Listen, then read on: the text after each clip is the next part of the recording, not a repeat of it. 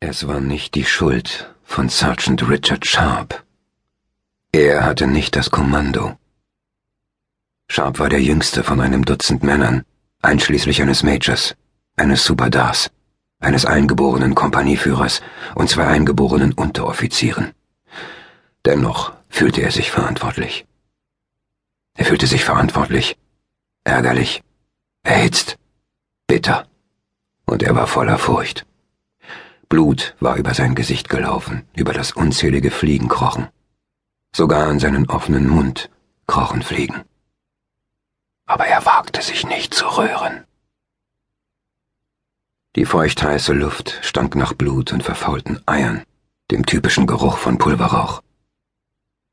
Das Letzte, an das er sich erinnern konnte, war, dass er seinen Tornister und die Patronentasche in die glühende Asche eines Feuers geworfen hatte, und jetzt explodierte die Munition in der Patronentasche. Bei jeder Pulverexplosion schossen Funken und Asche in die heiße Luft. Ein paar Männer lachten bei dem Anblick. Sie blieben stehen und schauten kurz hin, stocherten dann weiter mit ihren Musketen in den Leichen und gingen weiter. Sharp lag still. Eine Fliege kroch über seine Augen, und er zwang sich, absolut reglos zu bleiben. Er blinzelte, befürchtete, dass die Killer die winzige Bewegung bemerken würden, doch keiner nahm Notiz davon. Es war in Shazargon. Shazargon, eine armselige Festung an der Grenze von Hyderabad, und weil der Maharaja von Hyderabad ein Verbündeter der Briten war, war die Festung mit hundert Sepoys der East India Company und fünfzig Söldnerreitern aus Mysore besetzt. Als Sharp dort eingetroffen war, waren die Hälfte der Sepoys und alle Reiter außerhalb auf Patrouille gewesen.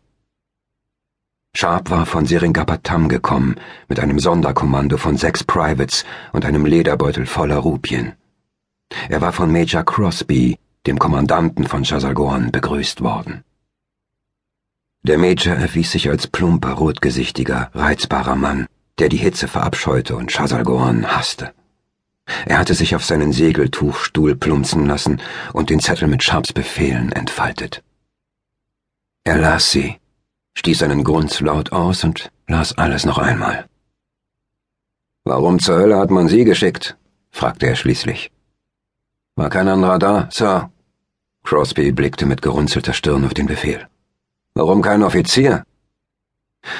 Offiziere standen nicht zur Verfügung, Sir. Verdammt verantwortungsvoller Job für einen Sergeant, finden Sie nicht auch?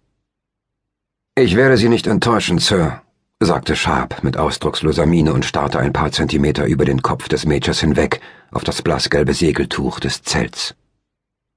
Das will ich Ihnen verdammt nochmal geraten haben, sagte Crosby und legte die Befehle auf einen Stapel Papier auf seinem Feldtisch. Und Sie sehen verdammt jung aus, um Sergeant zu sein. Ich wurde spät geboren, Sir, erwiderte Sharp. Er war 26 oder glaubte es zu sein, und die meisten Sergeants waren viel älter.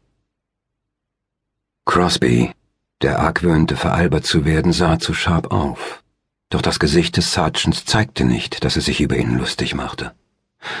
Ein gut aussehender Mann, dachte Crosby mürrisch. Vermutlich hatten sich die Babys von Seringapatam für ihn aus ihren Saris geschält. Und Crosby, dessen Frau vor zehn Jahren am Fieber gestorben war und der sich jede Donnerstagnacht mit einer Dorfhure für zwei Rupien tröstete, verspürte eine Spur von Neid. Und wie zum Teufel wollen Sie die Munition zurück nach Seringapatam bekommen? wollte er wissen. Mit Ochsenkarren, Sir, Sharp hatte seine Art, wenig hilfreiche Offiziere anzusprechen, seit langem perfektioniert. Er gab ihnen pedantische Antworten, verzichtete auf Unnötiges und klang stets zuversichtlich. Womit wollen Sie das schaffen? Mit Versprechung? Mit Geld, Sir. Sharp klopfte auf die Provianttasche, in der der Beutel mit Rupien verstaut war.